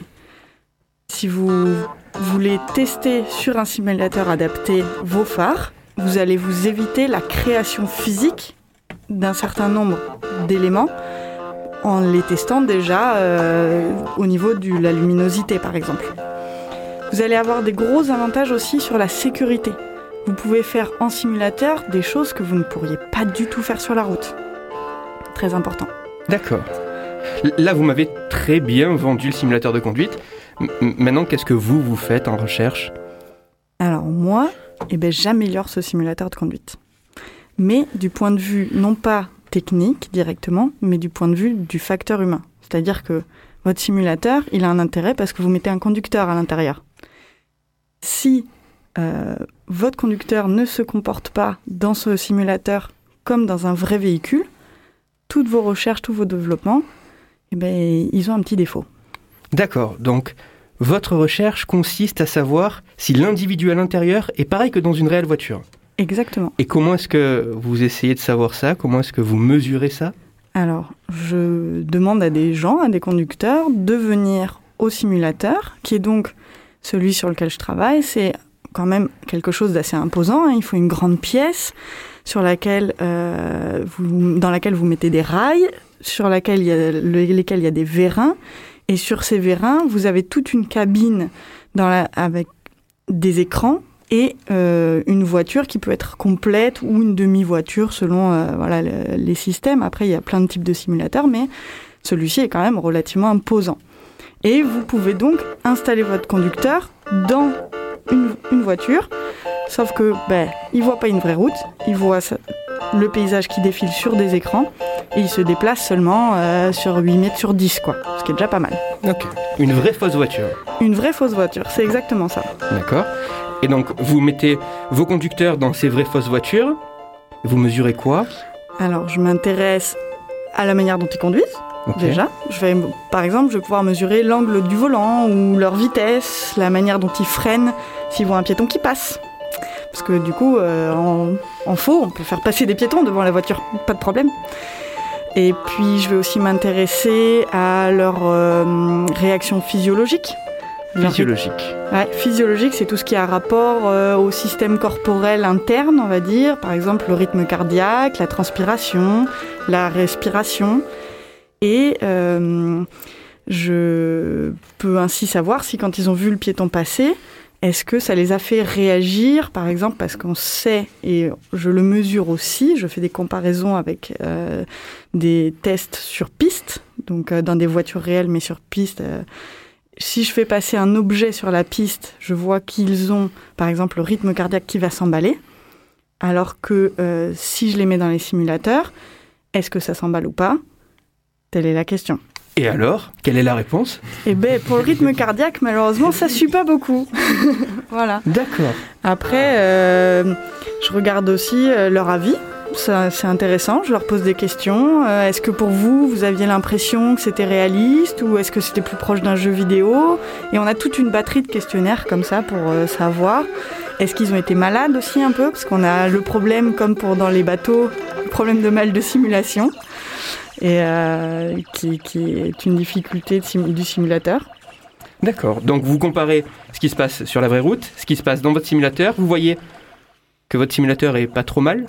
Oui, parce que pour le coup, euh, le, le comportement de conduite, lui, il est hyper proche, il est très réaliste en simulateur. Et au niveau aussi du ressenti des individus, les écarts sont assez faibles. D'accord. Donc, le, le conducteur dans la vraie voiture ou dans le simulateur conduit de la même façon, réagit euh, de manière comportementale, de manière identique, mais, mais au niveau physiologique, c'est là, au niveau du fonctionnement de son organisme, on n'a pas tout à fait la même chose? Oui, il y a des écarts. Par Et- exemple, on va voir euh, son attention qui va être, qui va s'augmenter. Par exemple, ça, ça va suivre. Mais par contre, au niveau émotionnel, ça va moins suivre. D'accord. Donc tout son corps fonctionne normalement, enfin comme dans une vraie voiture, Oui. sauf que l'implication émotionnelle n'est plus tout à fait la même. Et euh, le piéton qui traverse la route euh, est moins angoissant, moins effrayant pour lui. Exactement. Il garde la conscience qu'il n'est pas dans la réalité et que du coup, il y a moins de risques pour lui.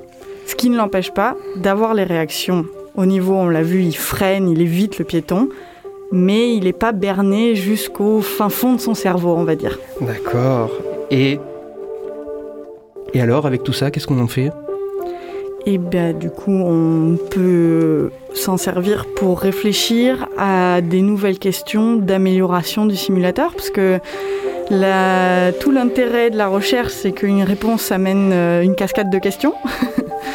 Voilà, donc on, on est, les, les simulateurs sont pas des objets fixes en eux-mêmes, ils sont en constante amélioration, en constante évolution. On peut changer des tas de choses dessus petit à petit ou de temps en temps en renouveler complètement un. Et donc euh, à ce moment-là, on se sert de toutes les connaissances qu'on a acquises euh, pour euh, être de plus en plus proche de la réalité. Donc vous avez été un maillon dans cette chaîne du savoir autour de ce qu'il se passe dans un simulateur. Oui, ça fonctionne bien sur certains points, moins bien sur d'autres, et l'amélioration, le fait que d'autres personnes se chargent de rendre ces simulateurs plus angoissants, ça sera laissé à d'autres.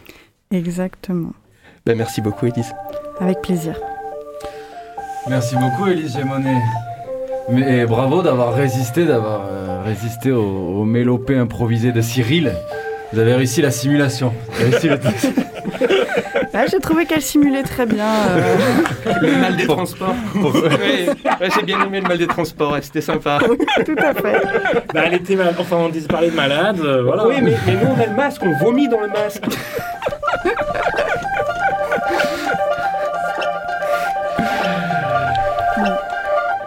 Élise, on n'a pas fini ensemble puisque donc on va jouer une Surprise. nouvelle fois euh, et ça sera l'occasion d'accueillir notre prochain invité, Jonathan Bell. Bonsoir Jonathan. Bonsoir. Bonsoir. Bonsoir, bonsoir. Alors j'avais envie de le dire à l'anglaise, Jonathan Bell, mais, mais est-ce que c'est, est-ce que vous, êtes-vous anglophone? Ouais, un peu. Enfin, quand j'ai j'ai vécu 4 ans en Angleterre et il rigolait beaucoup, il m'appelait Jonathan Bell avec un accent français, donc je suis pas si anglophone que ça. Alors Jonathan Bell, euh, on va jouer. Jonathan, Euh, donc vous êtes euh, artiste, chercheur, compositeur et vous réalisez des compositions musicales à partir d'intelligence artificielle. On va en parler d'ici quelques minutes, mais avant ça, vous allez jouer à Marcimile face à Élise. C'est parti. Quatre questions, un vainqueur ou non. On commence. La comtesse Lily Pastré C'est le jeu. créa en 1936 l'association Pour que l'esprit vive, dont l'objectif était l'aide aux handicapés, l'assistance aux intellectuels ou l'aide aux anciens combattants. La comtesse Lily Pastré créa en 1936 l'association Pour que l'esprit vive, dont l'objectif était l'aide aux handicapés, l'assistance aux intellectuels ou l'aide aux anciens combattants. Je serais tentée de dire la 2. L'assistance aux intellectuels? Jonathan Allez, ben la, la 1 alors. L'aide aux handicapés pour Jonathan. Alors, euh, c'était l'aide aux intellectuels et artistes fuyant les persécutions nazies. Et au château de Montredon, elle recueillit les pianistes Clara Askill et Samson François, le violoncelliste Pablo Casal et le peintre Rudolf Kundera. C'était sympa sur cette question de mettre dans le même panier les handicapés, euh, les, les vétérans de guerre et les intellectuels. Moi, j'ai plutôt retenu que l'art et la science étaient ensemble. Oui, Ah. effectivement, effectivement, c'était sympa de voir ça comme ça. On continue, Jonathan à l'autre bout du fil et Élise avec nous. Je demande pardon à Aix, mais Marseille est bien plus jolie. Qui est l'auteur de cette phrase? Madame de Sévigné, Lamartine ou Flaubert? On est revenu dans les années 60.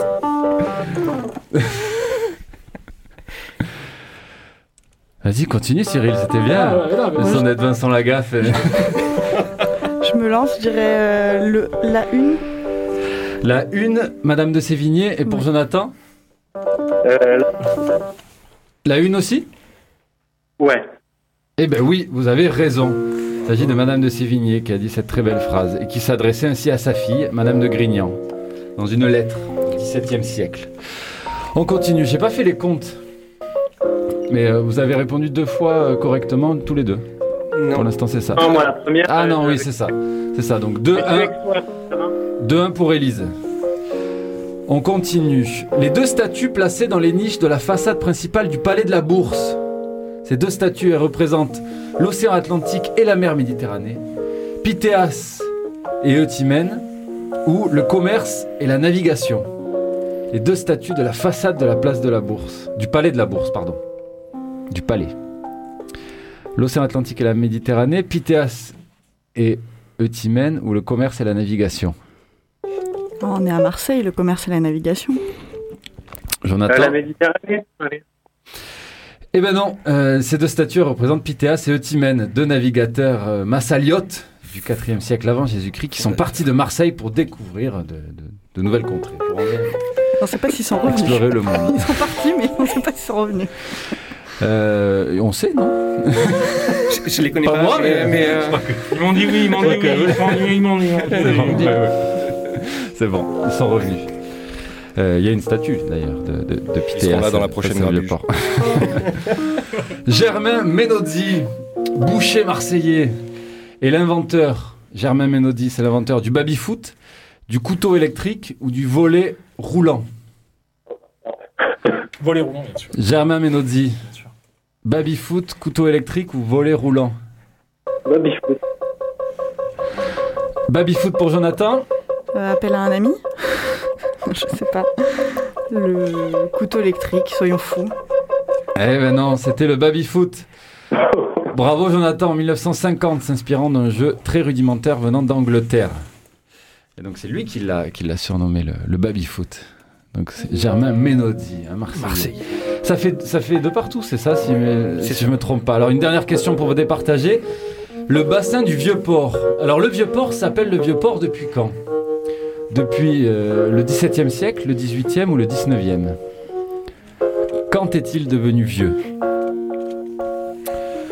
17e, 18e, 19e 19. 19 pour Jonathan. On va dire 18. Et ben, c'était le 19e. Bravo Jonathan. Après le creusement de nouveaux bassins en 1853. Donc voilà, le, le port de Marseille est devenu le vieux port. Merci beaucoup Élisée Monet. Merci. Avec plaisir. Merci. On va laisser un tout petit peu euh, Cyril jouer et puis euh, Jonathan, on revient à vous. «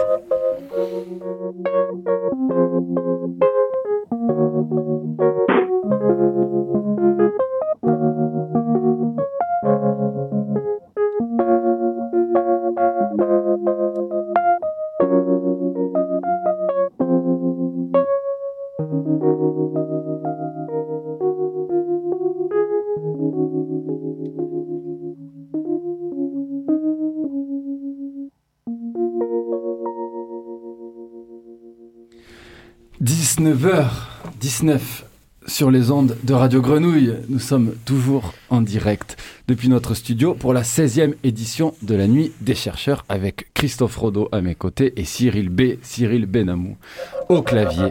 Depuis le début de cette émission, Cyril, ça va être à toi d'ici un petit quart d'heure. On va te laisser une session live jusqu'à 20h. Mais avant, donc, on retrouve Jonathan Bell pour parler de vos compositions musicales à partir d'intelligence artificielle. Alors, c'est ça, depuis 15 ans, vous travaillez entre la notation musicale, les partitions et la technologie. C'est-à-dire, expliquez-nous tout. Et peut-être que Cyril aussi aura des, questions, des réflexions, des envies. Ah, bah, c'est vrai que la, la notation, ça fait vraiment un moment que ça m'intéresse. Euh, L'intelligence artificielle, euh, intelligence artificielle, pardon, euh, ça c'est plus récent. C'est l'année dernière, j'avais du temps, j'étais en résidence, donc je me suis un peu intéressé à ça. AI, deep learning, ces trucs-là. Mais sinon, notation, c'est ça. Et d'ailleurs, je suis à côté d'un grand chercheur, un bon ami, qui s'appelle Dominique Robert, qui est un peu à l'origine de cette, euh, de ce champ de recherche ténor, technologie, nord, notation, représentation. Voilà. D'accord. Ben, bonjour à lui, bonsoir à lui aussi. Ouais, bonsoir. Et donc alors, racontez-nous, vous travaillez avec des chorales, des musiciens classiques, et, et donc tout le monde se connecte pour avoir la partition sur un navigateur, sur un, un URL local, enfin comme un intranet. C'est ça, voilà. En fait, je prends souvent l'analogie du chef d'orchestre. euh, comment dire euh, Un chef d'orchestre, il y a tous les musiciens qui regardent chacun sa partition. Et en fait, l'architecture web, pardon, client-serveur, c'est un peu pareil. Il y a un serveur qui envoie la partition à tout le monde et qui synchronise tout le monde. Voilà, c'est un peu ça. C'est un chef d'orchestre automatisé, quoi. D'accord. Et alors, qu'est-ce qu'il a de mieux qu'un chef d'orchestre, ce chef d'orchestre automatisé? Bah, moi, déjà, je suis pas très autoritaire de nature, donc il y a un côté, euh, je les laisse euh, jouer. Et j'appuie sur play et ça se passe. Et, euh, je, fais, je, joue, je joue de mon instrument en VR, voilà, des trucs comme ça. Et bon, euh, je sais pas, qu'est-ce qu'il a de mieux? Il a du moins bien, hein, c'est sûr, mais ce qu'il a de mieux, on peut chanter plus juste. Il prend moins de place, il coûte moins cher? Ou non Ah ben ça c'est vrai, ouais, ouais, c'est vrai. Que les chefs d'orchestre sont hyper bien payés en. Bon. Euh, Dites-moi, posez des questions, sinon je dis des bêtises.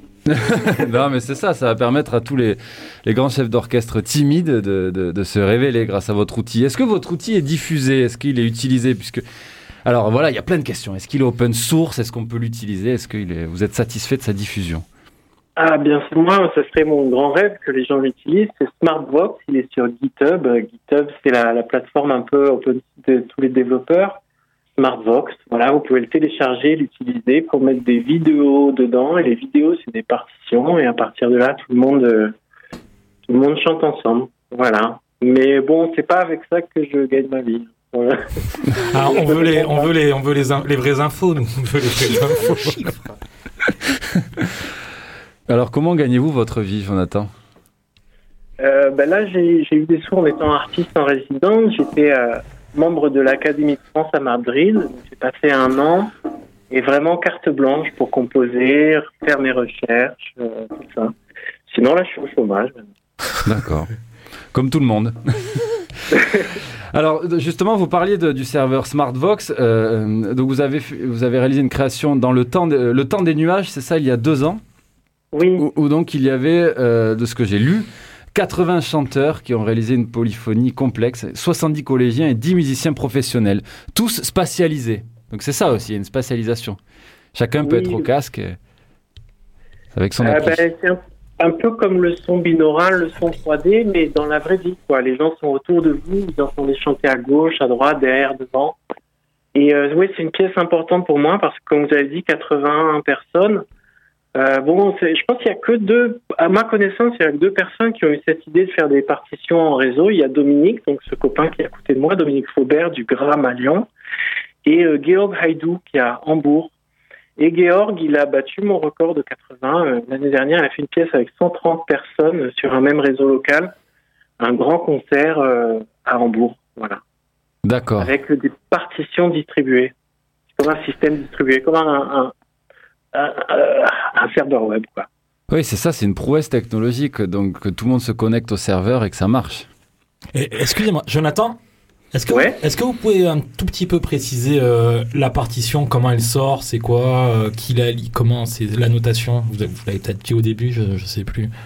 Préciser un tout petit peu la, la partition, comment elle se présente en fait.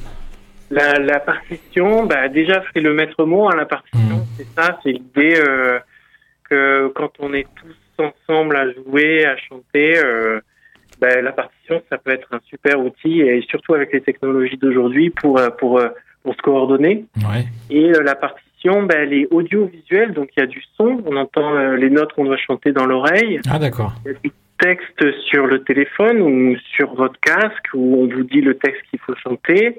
Et il y a la choré pour vous dire, vous allez là-bas, allez ici, sauter, roulez-vous par terre. Ça va faire de la concurrence à TikTok, j'ai l'impression, ce genre de truc. hein. Je sais pas, pour, pour ceux qui sont connectés, qui sont branchés, hein, je, je sais pas si tout le monde. Papy, je sais que toi tu. Bon, puis peut-être plus sérieusement, il y a les notes. Hein. Ouais, ouais. Il y a certaines musiques pour chanter bien juste entre nous, quoi, faire des beaux accords qui sonnent bien juste. C'est génial. Ceci dit, euh, ça donne envie de collaborer hein, en tant que musicien, ça donne envie, ça donne des idées, ce genre de, ce genre d'application. Appelle Jonathan50 à gmail.com. Super. Cyril Ben. Alors, moi c'est Cyril Benamou, mon numéro c'est 0627. si on peut faire des trucs, euh, franchement c'est cool, ça, ça, ça part. Est-ce que c'est le genre, de, est-ce que c'est le genre de recherche sonore que peut mener un petit peu l'IRCAM de plus ou moins, ou ça n'a vraiment rien à voir dans, dans le genre de, de d'expérience ou de recherche? Est-ce ce que vous pratiquez, ce que vous faites? Non, apparemment non. On l'a perdu. Ah, on a perdu Jonathan Attends. Allô Jonathan désolé, j'avais appuyé sur mute. Mais... Non, mais la question, elle était peut-être. la, la technologie, ouais. Censure. Ouais, ouais, j'ai- eu presque. Ouais, ouais, j'ai. Non, non, mais on peut passer chose. Je veux pas répondre, merci. Quelles sont les, Ah ouais. les- les- les failles encore, Jonathan, de, de votre invention L'histoire de synchro, c'est tout ça, c'est des Ouais. pages web. En fait, on synchronise des pages web et arriver qu'elles soient toutes à la même horloge, c'est pas encore. euh, Parfois, ça marche nickel, mais parfois, j'ai un chanteur qui est trois secondes devant les autres et, et là, là, je suis pas content du tout. Et alors, vous parlez d'une d'une musique euh, réglée, euh, d'horloge, d'une musique métronomée, euh, mais vous avez fait une, une création, une récente création avec euh, Jean-Marc Montera, euh, musicien improvisateur, euh, qui est d'ailleurs résident de la Grenouille avec son émission sur le bout de la langue. Alors, vous avez fait cette création au festival euh, Viva Villa d'Avignon, c'est ça? Est-ce que vous pourriez nous décrire un peu cette euh, création et pourquoi travailler avec un musicien improvisateur comme Jean-Marc Montera? Alors, Jean-Marc, il faisait ce qu'il voulait. hein. Lui, par contre, il avait pas, je vais pas lui mettre un casque. oui. Mais euh, déjà, euh, grande dédicace pour Jean-Marc Montera parce que c'est grâce à lui qu'on a fait ce projet. Moi, j'ai demandé à plein de chorales à, euh, dans ma ville originaire qui est euh, Aix et j'ai- ils ont tous dit non. Et puis j'ai demandé à Jean-Marc au dernier moment, ça allait pas se faire. Il m'a dit allez, on y va. Pourtant, le Labo Band, son ensemble, c'est pas euh, spécifiquement des chanteurs, mais il a eu, euh, je pense, l'intelligence de se dire mais si ça vaut le coup, allez, on le fait. Et ça a été, on s'est, enfin moi, je me suis régalé évidemment, mais il a, il a été, enfin c'est grâce à lui quoi. voilà. D'accord, donc c'est une belle dédicace. Euh, pour finir, euh, Jonathan Bell, euh, est-ce que on, on- vous pourriez nous parler de votre création Command Ground Et puis peut-être, Papy, on peut l'écouter en tapis. Cette Ah, bah, création, et ça va permettre ensuite euh, à, à- à Cyril de, de me rejoindre, de nous rejoindre aussi au micro. T'as pas besoin de jouer, on va écouter une, une création de Jonathan. Et, euh, et puis tu vas pouvoir jouer. Voilà, c'est de la musique très zen hein, donc, que je fais. Celle avec Jean-Marc, c'était beaucoup plus euh, énergique, mais celle-là, c'est très contemplatif. On me dit souvent que ça ressemble à Arvo Part. Je pense que c'est ça. Et euh, la question, pardon Nous, nous présenter cette, cette création Command Ground avant qu'on l'écoute? Eh ben, c'était euh, donc ça a été créé en Australie. Euh, techniquement, c'est assez marrant. J'ai envoyé un Raspberry Pi, un tout petit ordinateur euh, qui est la taille d'une enveloppe, et c'est ce- cette petite machine qui a coordonné euh, la voix et qui a coordonné la Corée et tout. C'était un petit serveur qui était dans cette petite machine. Voilà. Et sinon, ça a été surtout une collaboration avec des artistes de la Casa Velasquez et Keke Villalda et Laetitia Martinez Pérez. Voilà. Euh, Keke qui a fait toute la- l'installation. Il y avait euh, dans une énorme pièce de, je sais pas, 500 mètres carrés avec du sel marin par terre et et euh, peinture sur les euh, sur les murs. Enfin, il faut peut-être le voir aussi. Il y a aussi une Corée. Oui, oui, vos créations sont spatialisées et filmées. Voilà. Et je l'ai mis sur YouTube, ouais, comme on dirait. Merci beaucoup, Jonathan Bell, donc artiste, chercheur, compositeur. Et ben à bientôt, hein, Jonathan. Alors, on fait, Merci encore. on fait une collab. On fait une collab. Ça va. Merci. Merci beaucoup, Jonathan Bell. Merci beaucoup. On écoute un tout petit peu Command Ground et puis on va jouer une dernière fois Marcy Mill entre Cyril et Christophe, le Ah duel oui, final. Ah, j'attendais ça depuis le début de l'émission. Command Ground en tapis. Et oui, et oui. –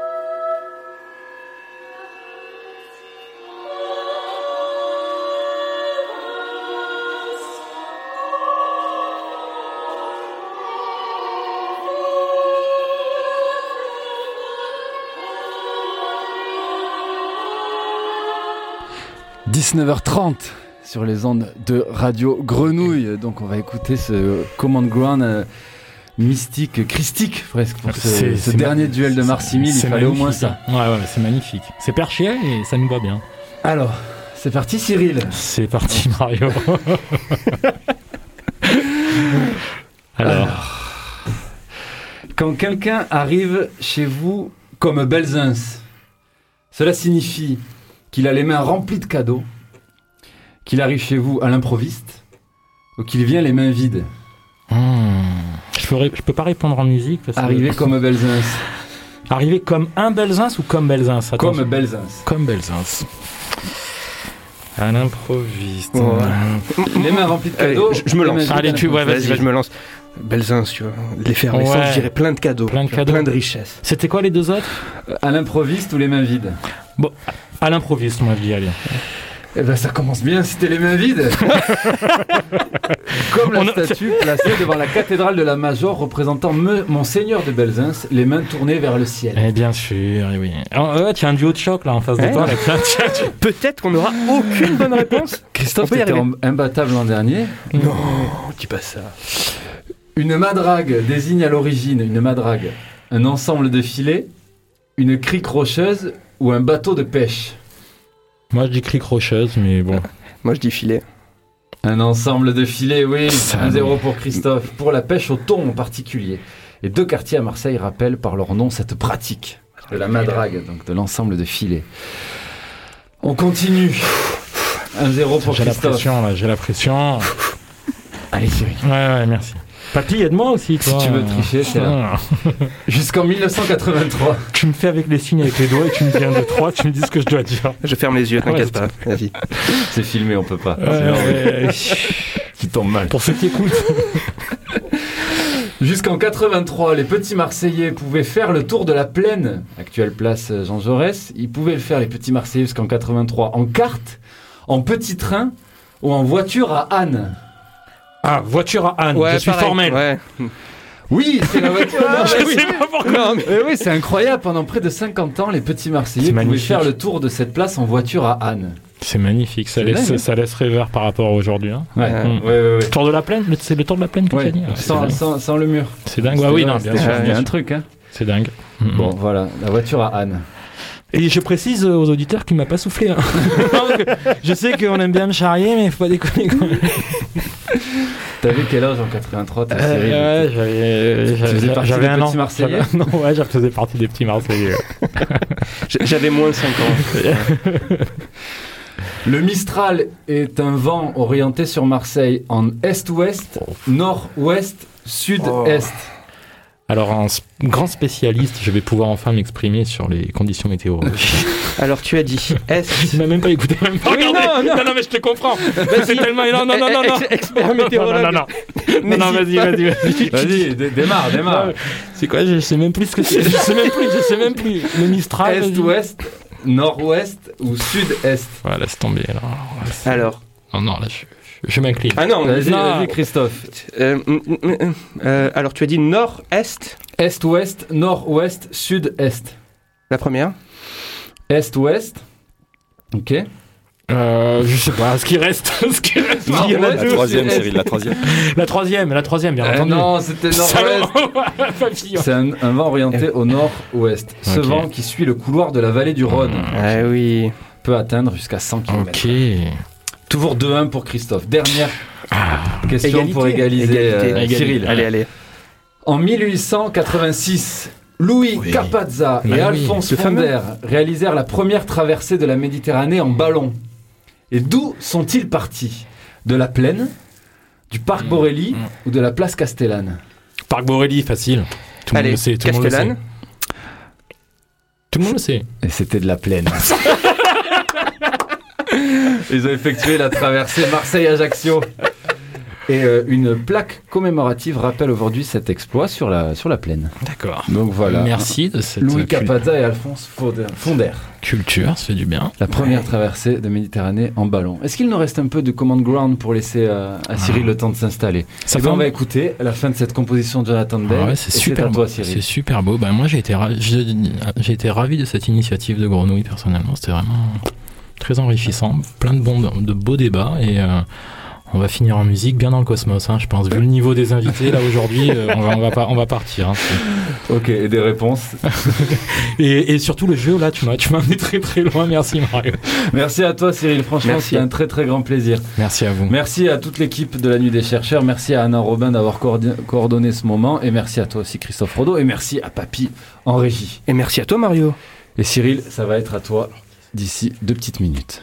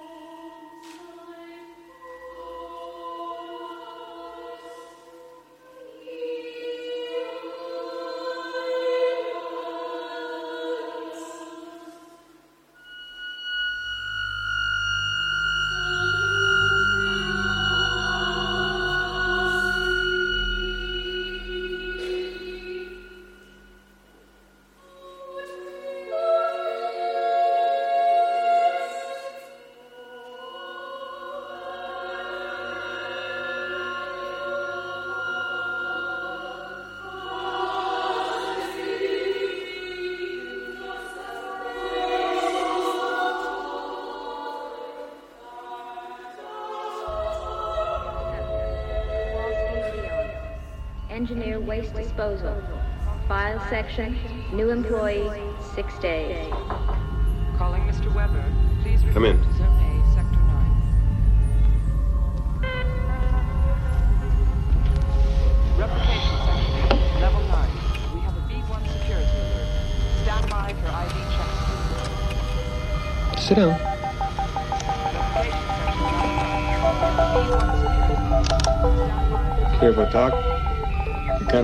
kind of nervous when I take tests. Uh, just please don't move.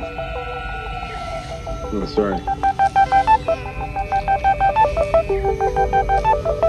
I already had an IQ test this year. I don't think I've ever had The one action time is a factor in this, so please pay attention. Now answer as quickly as you can. Sure. 1187 at Unterwasser. That's the hotel. What? Where I live. Nice place? Sure, I guess. That part of the test? No. Just warming you up, that's all. Huh. It's not fancy or anything.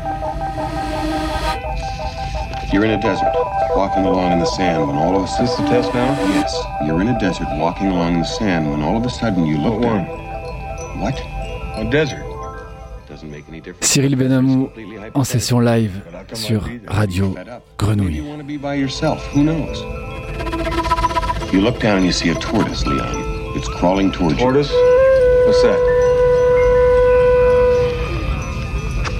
you. Know what a turtle is? Of course. Same thing. Never seen a turtle. But I understand what you mean. You reach down, you flip the tortoise over on its back, Leon. You make up these questions, Mr. Holden? Or they write them down for you?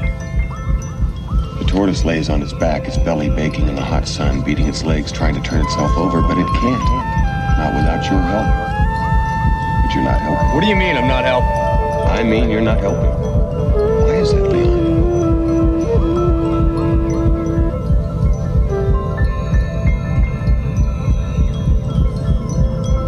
They're just questions, Leon. In answer to your query, they're written down for me. It's a test designed to provoke an emotional response. Shall we continue? Describe in single words only the good things that come into your mind. About your mother? My mother? Yeah. Let me tell you about my mother.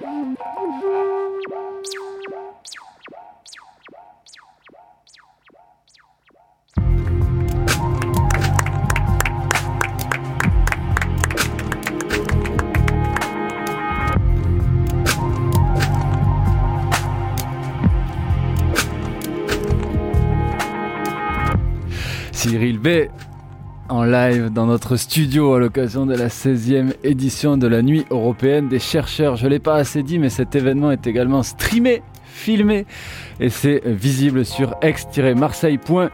nuitchercheur.eu pour voir Cyril B en chair et en os. Avec ce, ce- ce- ouais, ce t-shirt aux manches longues, on dirait Hendrix. à Woodstock.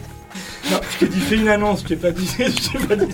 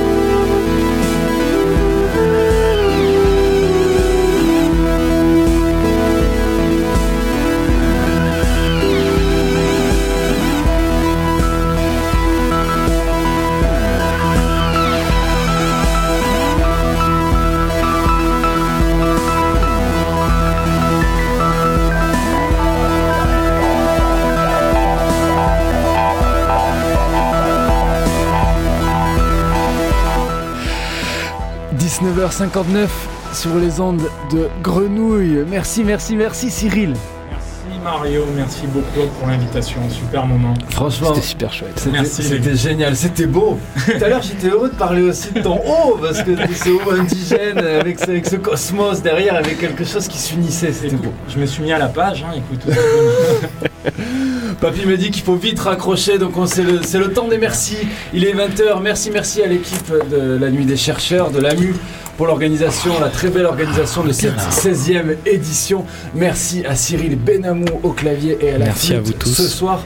Merci à Christophe Rodeau d'avoir co-animé ce plateau, c'était toujours Franchement, c'est chaque année un plaisir. Un plaisir Même si, je même si je t'ai laissé gagner au jeu. Oui, euh, évidemment, évidemment.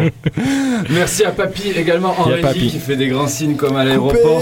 Et merci à tous nos chercheurs qu'on a qu'on n'a pas le temps. Mais si je prends un petit un petit temps pour le pour le dire. Merci à l'artiste compositeur Jonathan Bell. Merci aux chercheuses Élise Gémonet et Clara Galliano. Merci à Romain Vallon, doctorant en mécanique des fluides. Merci à l'astrophysicien Patrice Tellet.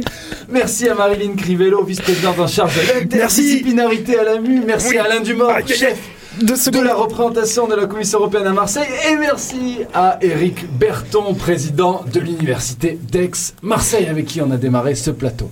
Merci à tous. Merci Papou, Papy. Merci à toi, Papouille Mario, merci. Et très belle soirée sur les ondes du triple 8. Ciao